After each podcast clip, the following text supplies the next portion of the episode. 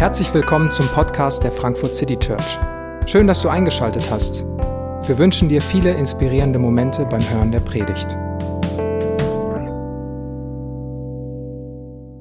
Hallo, guten Morgen. Mein Name ist David und äh, ja, ich lese die gleichen Nachrichten wie ihr und ich muss sagen, ich habe gerade sehr große Sehnsucht, endlich mal eine richtig gute Nachricht zu lesen, äh, eine Nachricht zu hören, irgendwas, was meine Gedanken, meine Vorstellungen, meinen Alltag so packt und prägt, dass ich vor allem daran denke und nicht an all das, was nicht funktioniert. Dass ich, dass dadurch manches, was schwer ist, manches, was immer noch schlechte Nachrichten sind, ertragbar wird oder, oder leichter zu verdauen wird, weil es da dieses schöne, große, strahlende gibt, diese Nachricht. Und damit meine ich nicht, dass ich endlich Tipps haben möchte, wie mein Leben besser gestaltet werden kann, wie ich in dieser Phase äh, aufblühen und florieren kann und alles klappen kann. Ich, das möchte ich nicht. Ich möchte auch nicht die Augen verschließen und alles irgendwie schönreden und so, so eine, mich in so eine Pseudo-Welt hineinfliehen und zurückziehen. Sondern ich möchte, dass tatsächlich was wirklich Gutes passiert, was mir Freude macht, was mir Sicherheit gibt, was mir Hoffnung macht was mich tröstet, was mein Leben mit neuem Mut füllt. So eine Botschaft, nach so einer Nachricht, nach so einer Neuigkeit sehne ich mich und die suche ich. Und äh, wenn ich mein Handy-News-Ticker von den verschiedenen Apps durchgehe äh, und die zur Seite swipe, dann äh, habe ich die nicht mehr gefunden. Da habe ich die schon lange nicht gefunden. Wir haben ein Titelbild gemacht und da haben äh, kreative Menschen sich ein paar Sätze drauf gemacht, was so Nachrichten denn sein könnten. Sowas wie die Wirtschaft boomt oder Corona, die nächste Welle bleibt aus. Ähm, Frankfurt endlich bezahlbare Mieten oder Sensation, Eintracht Frankfurt ist deutscher Meister. Ähm, vielleicht wäre eine von den Nachrichten die Nachricht, die dein Leben äh, grundlegend auf den Kopf stellen würde oder verändern wollen würde. Ähm, die wären ein guter Anfang, würde ich sagen. Die würden mich schon mal freuen und mein Leben besser machen. Aber ich könnte mir auch noch Dinge vorstellen in meinem Leben, die dadurch nicht gelöst werden, die immer noch präsenter wären als vielleicht diese Nachrichten. Und deswegen brauchen wir eine noch größere, noch schönere, noch bessere, gute Botschaft, gute Nachricht, Neuigkeit. Und ich habe heute äh, die, das Privileg, äh, dass wir eine neue Reihe starten, wo wir uns mit genau so einer Botschaft, ja mit genau dieser Botschaft beschäftigen wollen. Und ich äh, möchte sie versuchen vorzustellen und ich werde manches andeuten und äh, in den nächsten Wochen werden wir über noch viele Aspekte davon detaillierter reden. Und die Idee ist, dass diese gute Botschaft nicht nur irgendwie einmal aufflackert und ja, man hat's gehört und vielleicht ist man sogar nach so einem Gottesdienst, wenn man dabei ist, wenn man es gesehen hat, inspiriert und, und aufgeheitert und hoffnungsvoller und mutiger, sondern dass es unser, unseren Alltag, unser Leben, unser Denken prägt. Deswegen wollen wir auch öfter darüber reden, weil wir es konsequent hochhalten wollen, damit wir mehr und mehr davon fasziniert und gepackt werden und das uns eine neue Perspektive geben kann. Und diese Botschaft ist ähm, das Evangelium von Jesus. Und ja, was ist die genau? Warum ist sie so gut? Warum äh, kann die so eine große Last tragen, dass man sein ganzes Leben daran hängen kann?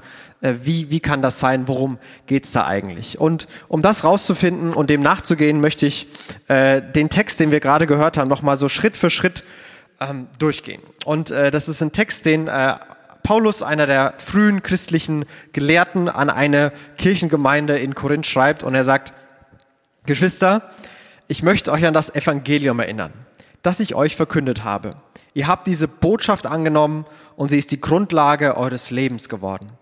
Und durch sie werdet ihr gerettet, vorausgesetzt, ihr lasst euch in keinem Punkt von dem abbringen, was ich euch verkündigt habe. Andernfalls werdet ihr vergeblich zum Glauben gekommen. Er sagt, ich möchte euch erinnern an das Evangelium, an diese Botschaft, und die die Grundlage eures Lebens geworden ist. Evangelium bedeutet äh, übersetzt, es ist ein griechischer Begriff und es bedeutet übersetzt frohe Botschaft, gute Nachricht. Also wenn wir Evangelium und gute Botschaft sagen, dann sagen wir in zwei Sprachen genau das Gleiche. Aber das, das ist damit gemeint. Es ist eine, eine gute Botschaft und die ist eine Grundlage geworden. Eine Botschaft, die eine Grundlage für ein Leben wird. Und die Idee, dass eine Botschaft Grundlage für mein Leben ist, finde ich relativ faszinierend und attraktiv. Denn eine Botschaft sagt, hier ist etwas Gutes passiert. Und ich kann auf dieses Gute reagieren. Ich muss das Gute nicht selbst erzeugen, ich muss das Gute nicht selbst machen, ich kann auf das Gute reagieren. Viel zu oft merke ich, dass irgendwelche Prinzipien oder Ratschläge grundlegend für mein Leben, für mein Denken und mein Handeln werden.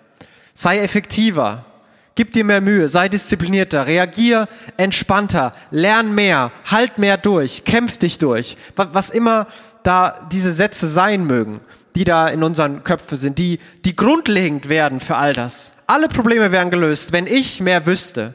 Alles wäre gelöst, wenn ich disziplinierter wäre. Alles wäre gelöst, wenn ich entspannter wäre. Kein, keine Ahnung, was der vielleicht so ein Prinzip sein kann. Aber ich merke, wenn sich diese Sachen bei mir äh, einschleichen, dann, dann heißt es nicht, dass die völlig falsch sind. Und es gibt eine Komponente, wo die tatsächlich in meinem Leben passieren muss. Aber die können nicht eine grundlegende Wirkung haben. Die sind doch keine Grundlage die, die treiben mich an, die machen mich ruhelos, die machen mich manchmal unzufrieden, die lassen mich nie irgendwo ankommen. Die können nicht was sein, wo ich mich draufstelle, wo ich stabil stehe, wo ich aus einer Stabilität heraus, aus Sicherheit und Ruhe heraus alles andere angehen kann und dann anfangen kann zu leben. Eine Botschaft ist was ganz anderes. Hier ist was passiert. Da kannst du drauf stehen. Das musst du dir nicht selbst erarbeiten, das musst du nicht selber erzeugen. Es ist passiert. Und das Evangelium ist jetzt eine Botschaft, die rettet, eine rettende Botschaft. Und hier ist äh, mit, mit Rettung ist nicht nur eine Vergangenheit gemeint oder irgendeine Zukunft, sondern die Formulierung hier ist in der Gegenwart, die jetzt gerade rettet, die mich in einen Zustand der Rettung hineinversetzt. Und Rettung meint zwei Ebenen. Die meint einmal eine ganz persönliche Ebene. Ich, ich werde gerettet. Und es meint einmal eine viel größere, globalere Ebene. Mein Umfeld, die ganze Welt wird gerettet. Rettung im Sinne von einem, von einem Problem befreien, aus einer schlimmen Situation herausholen, Zerstörung verhindern. Für mich persönlich und für alle anderen. Und jetzt ist die Behauptung, dass das Evangelium eine Grundlage ist, die rettet für alle, für jeden. Aber was genau ist der Inhalt dieser Botschaft? Was genau kann diese Grundlage sein? Und dann beschreibt er das in einzelnen Punkten. Und er sagt, zu dieser Botschaft, die ich so an euch weitergegeben habe, wie ich sie empfing, gehören folgende entscheidende Punkte.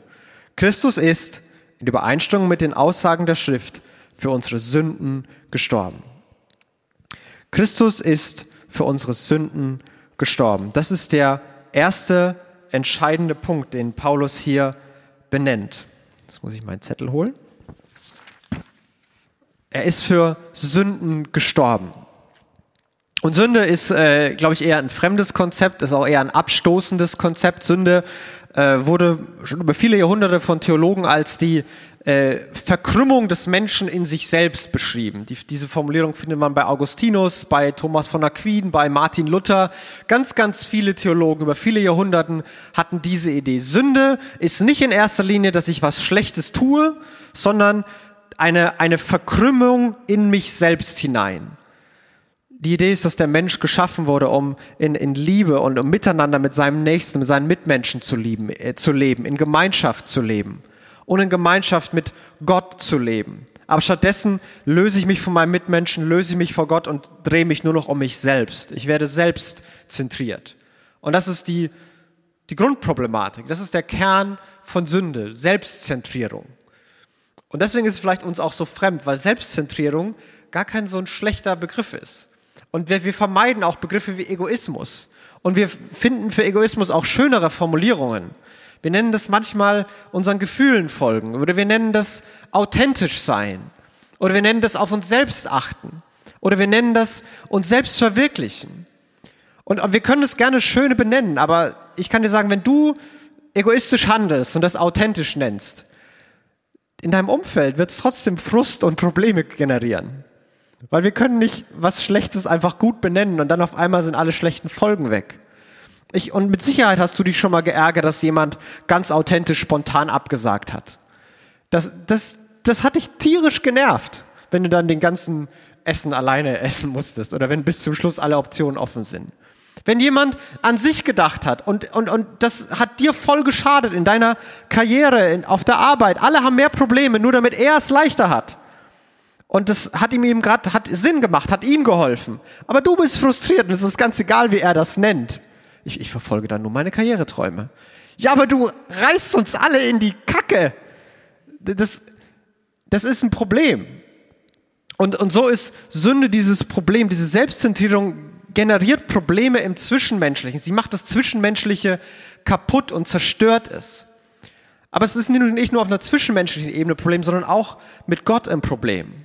Denn Gott hat uns geschaffen und er hat die Welt geschaffen, er hat sie gut geschaffen, er hat sie mit so viel Gutem und Schönem gefüllt. Und was Menschen von Anfang an gesagt und gemacht haben, ist, Gott, wir wollen deine guten Sachen haben, aber dich brauchen wir nicht wirklich.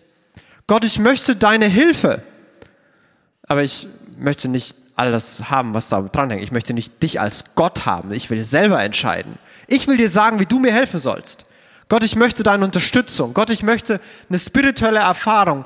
Gott, ich möchte deinen Segen. Gott, ich möchte deinen Beistand. Gott, ich möchte deine Weisheit. Aber ich möchte selbst ich im Zentrum bleiben. Ich möchte all das haben, aber ich möchte dich nicht haben. Und stell dir das mal vor, wenn das zwischenmenschlich passiert, wenn das mal jemand aussprechen würde zu dir. Ich will dein Geld, aber nicht dich. Ich möchte deine Anerkennung, aber nicht dich. Ich möchte deinen Körper, aber nicht dich. Wie würdest du denn reagieren? Also ja, wenn du das so denkst, ist völlig in Ordnung.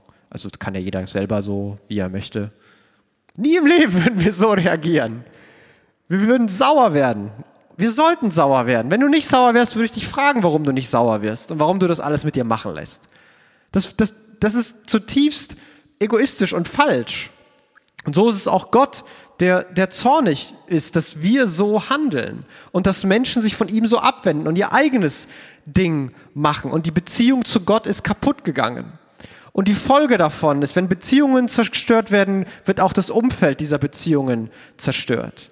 Das ist, das ist nicht nur was, was persönlich ist, sondern das hat Auswirkungen auf alles andere auch. Und wir sehen das überall da, wo wir in kaputten Beziehungen, wo wir die sehen, vielleicht bei anderen, wie das Umfeld auch darunter leidet. Und so ist die Beziehung zwischen Gott und Mensch kaputt gegangen, zwischen Mensch und Mensch kaputt gegangen und dadurch die gesamte, das gesamte Umfeld, die ganze Welt drumherum ist kaputt gegangen. Sie ist vergänglich geworden. Sie sollte wunderschön und unvergänglich sein. Und sie ist gebrochen und vergänglich. Und sie ist eine Welt, von der wir vielleicht alle sagen würden, sie ist nicht so, wie sie sein sollte. Und jetzt sagt er, für Sünde ist Christus gestorben. Gott ist in, in Jesus Mensch geworden, um für Sünde zu sterben.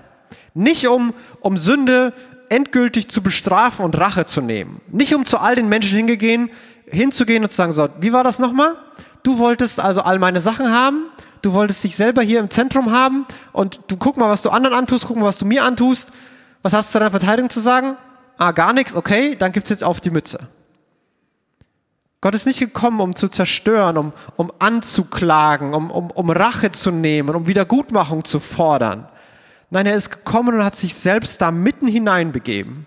Er ist gekommen, um zu versöhnen, um Beziehung wiederherzustellen.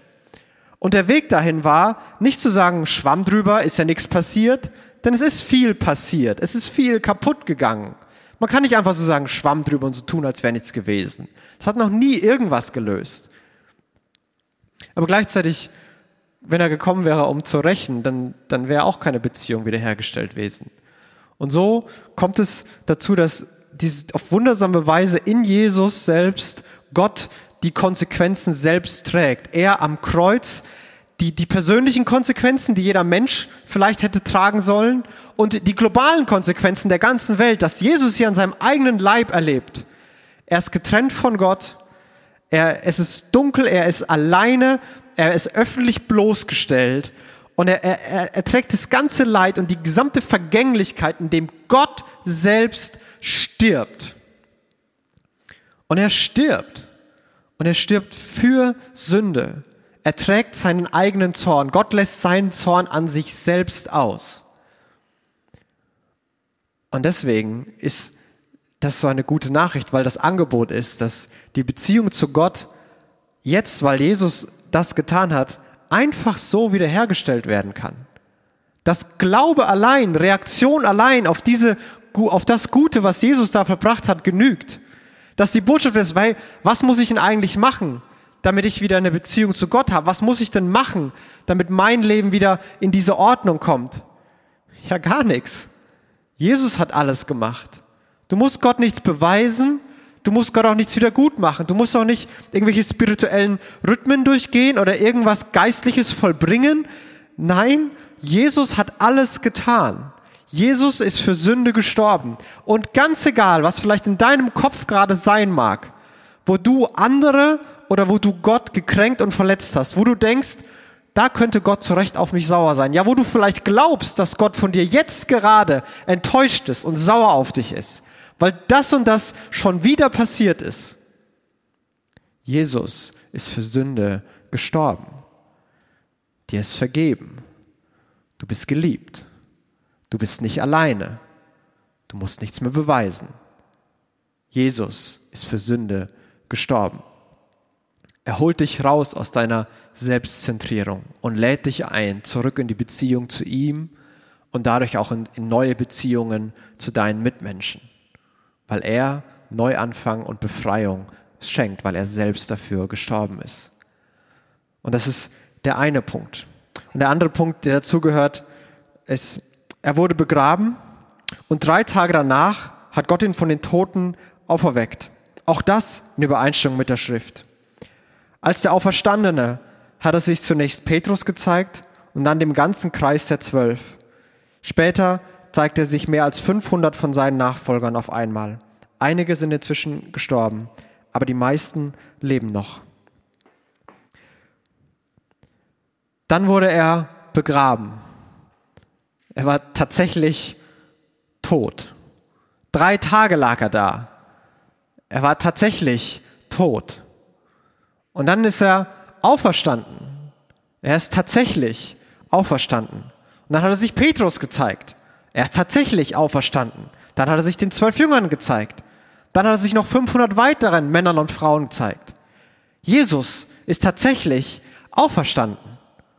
Das ist hier die Aussage, dass da etwas tatsächlich passiert ist.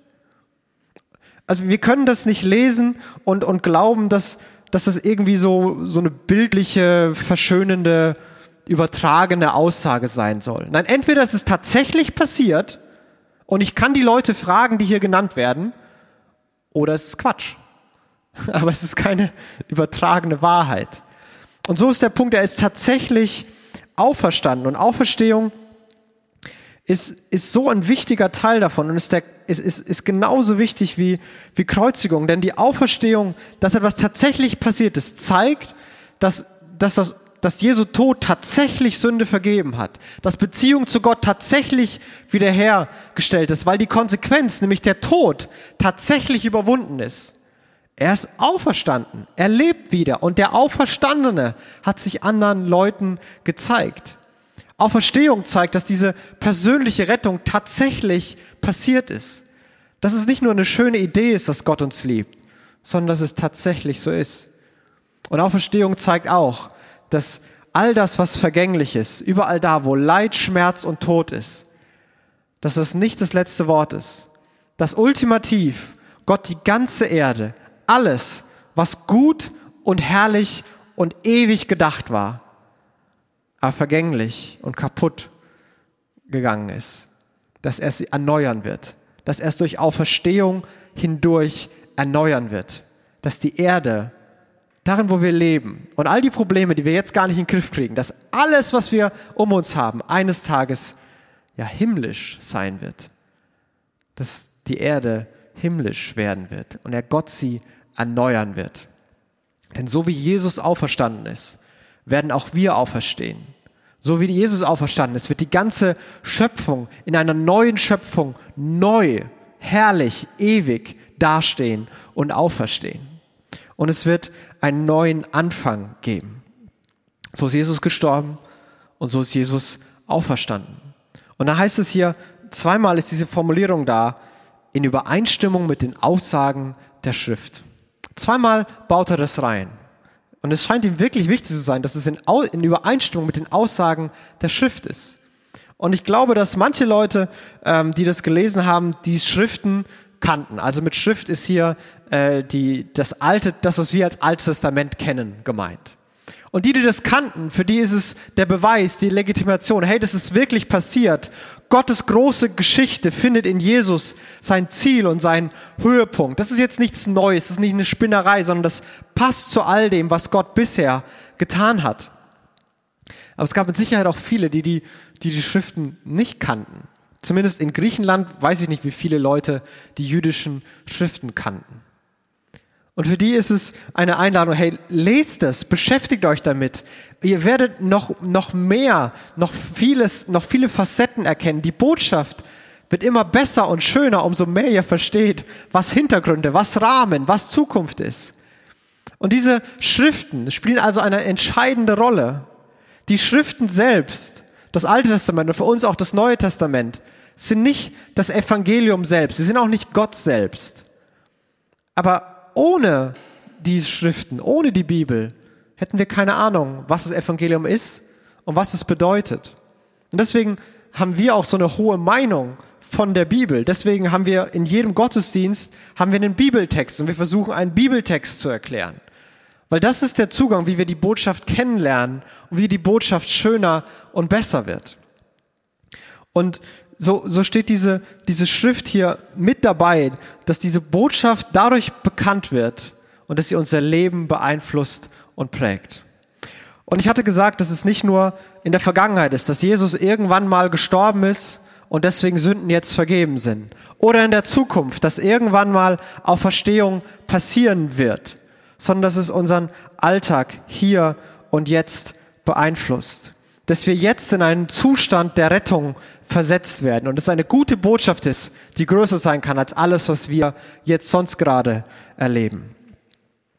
Und durch das Evangelium ähm, kannst du mit Freude leben, weil Jesus gestorben ist, um dir seine Liebe zu zeigen und dir eine Beziehung zu Gott schenkt. Du bist nicht alleine, du kennst Gott und was noch viel besser ist, Gott kennt dich. Lebe heute mit Hoffnung, weil Jesus auferstanden ist und den Tod überwunden hat. Aus Vergänglichkeit wird Unvergänglichkeit. Aus Zerbruch wird Herrlichkeit und aus Tod wird Leben. Lebe in Freiheit, weil Jesus für deine Sünde und deine Schuld gestorben ist. Dir ist vergeben, du musst nichts wieder gut machen. Du musst dich auch nicht schämen oder dich verstecken. Lebe in Freiheit. Lebe mutig, denn Jesus ist auferstanden und du wirst mit ihm auferstehen. Und der auferstandene Jesus ist bei dir. Wovor solltest du Angst haben? Lebe mutig. Lebe getröstet, weil Jesus gestorben ist und auch deinen Schmerz und dein Leid kennt. Und Jesus jetzt mit dir weint, aber ultimativ alle Tränen abwischen wird. Lebe getröstet. Und so hat diese Botschaft vielleicht da ganz konkrete Einflüsse auf uns hier und heute. Das Evangelium ist die Grundlage für unser Leben. Es ist nicht nur so der kleine Einstieg. Okay, am Anfang als Christ lernt man, Jesus ist für Sünde gestorben und Jesus ist auferstanden und dann parken wir das zur Seite und dann fangen wir uns mit den wirklich geistlichen und spirituellen Themen zu beschäftigen. Nein, dass Jesus für Sünde gestorben ist und dass Jesus auferstanden ist, ist die entscheidende Perspektive, die grundlegende Brille, durch die wir alles sehen. Es ist die zentrale Idee, die, die, um die sich alles dreht. Das Evangelium ist der, das, der Kern christlichen Glaubens, die Grundlage von Kirche, die Grundlage von unserer Kirche, die Grundlage von persönlichen Leben. Das Evangelium ist nicht nur das kleine ABC, sondern es ist das ganze A bis Z des christlichen Glaubens. Und alles hat mit dem Evangelium zu tun. wir wollen uns an diese Botschaft immer wieder erinnern. Wir wollen sie uns immer wieder vor Augen führen. Und sie soll eine tatsächliche Grundlage für unser Leben werden. Sie soll uns ganz persönlich beeinflussen. Sie soll unser Umfeld beeinflussen. Und sie soll äh, diese, diesen tiefen Charakter in unserem Leben entfalten. Das wünsche ich mir für mich persönlich. Das wünsche ich mir für dich. Das wünsche ich mir für uns als Kirche und für für alle Menschen, die ich so kenne, weil ich glaube, es gibt keine bessere Grundlage. Und vielleicht als ein, ein erster Gedanke, wenn du sagst, was kann ich, was kann ich machen, äh, was kann ich praktisch tun? Vielleicht hast du nächste Woche fünf Minuten Zeit, um dich hinzusetzen und dir Gedanken zu machen, was ist eigentlich das Evangelium? Und schreib es in deinen eigenen Worten auf. Was ist das Evangelium? Finde eigene Worte dafür. Und warum ist diese Botschaft für dich gut? Was bedeutet dir das Evangelium? Was bedeutet das für mich? Und was kann es vielleicht auch für andere bedeuten? Was ist das Evangelium? Was bedeutet es für mich? Und was kann es für andere bedeuten? Bei einer Botschaft geht es nicht darum, dass wir was Gutes dazu tun, sondern dass wir das Gute nicht aus den Augen verlieren, dass wir uns daran erinnern. Und ich wünsche mir, dass wir es im Alltag tun und wir wollen uns auch heute daran erinnern. Wir wollen uns daran erinnern, dass Jesus für Sünde gestorben ist, dass sein Leib gebrochen ist, dass er selbst die Konsequenz und den Zerbruch getragen hat und dass er zerbrochen wurde, damit wir angenommen und in Beziehung zu Gott neu leben können. Jesus wurde zerbrochen.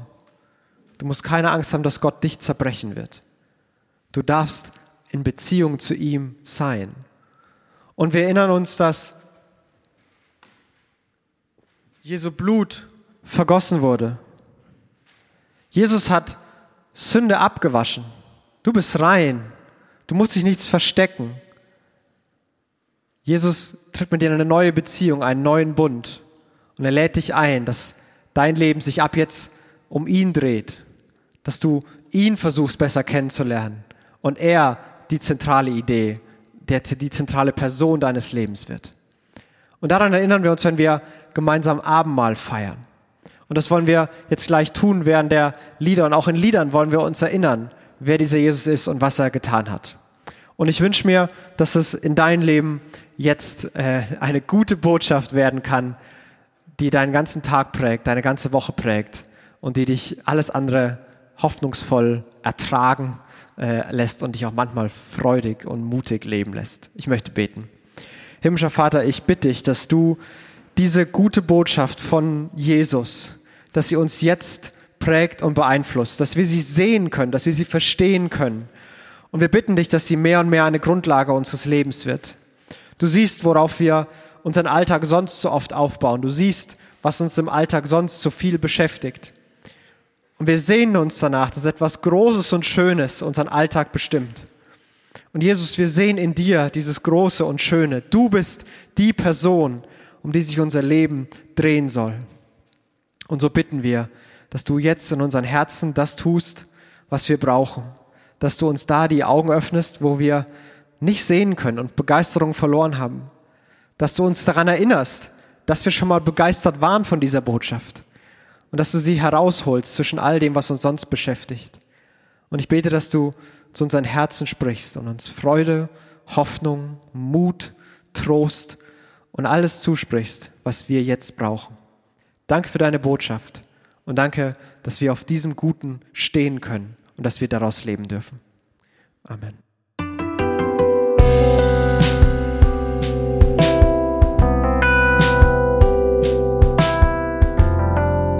Wir hoffen, die Predigt hat dich inspiriert. Wenn du uns kennenlernen möchtest, dann schau einfach mal auf unsere Homepage www.frankfurtcitychurch.de oder besuch uns in unseren Gottesdiensten. Bis dann!